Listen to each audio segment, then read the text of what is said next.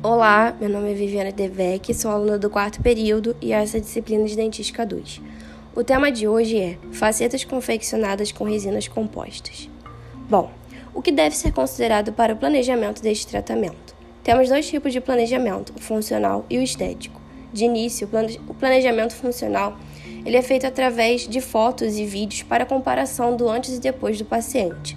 Logo após, visamos o planejamento estético, onde a resina composta é uma boa escolha, já que não se faz necessário desgaste. Nós devemos sempre optar pela resina com menor diferença de opacidade, com o intuito de facilitar o trabalho, considerando a anatomia do dente e sua parte incisal. Ao escolher a cor, optamos pelo fundo cinza 18%, por meio da escolha de cores conhecida de maneira informal, popularmente conhecida como técnica da bolinha. Com essa técnica, colocamos uma bolinha em cada parte da superfície no terço cervical, por exemplo, sendo a área mais opaca, no terço médio, uma área com mais translucidez e na região incisal, que também é translúcida. Em seguida, devemos fotoativar. Para realizar a adesão, devemos fazer o isolamento da região a ser trabalhada a fim de controlar a umidade.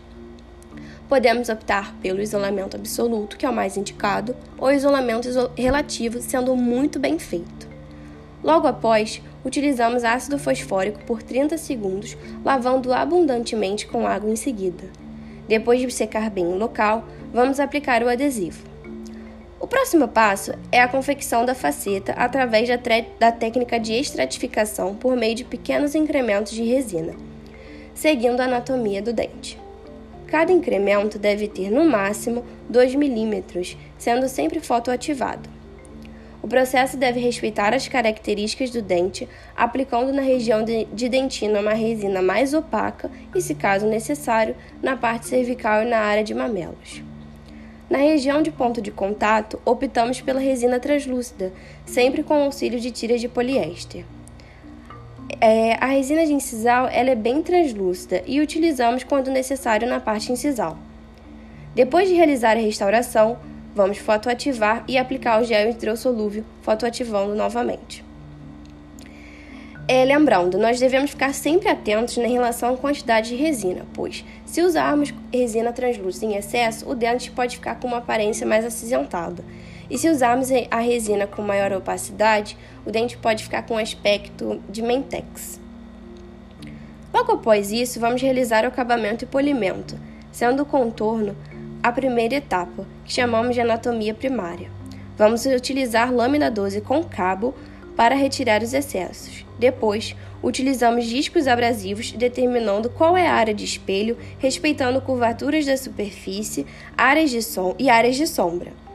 A segunda etapa é a anatomia secundária, onde fazemos macrotextura, formando a região de sulcos e borda incisal. Vamos marcar com lápis e utilizamos brocas multilaminadas e pontas diamantadas, seguindo a marcação feita com lápis, desgastando suavemente e no final suavizar os sulcos com pontas diamantadas super finas.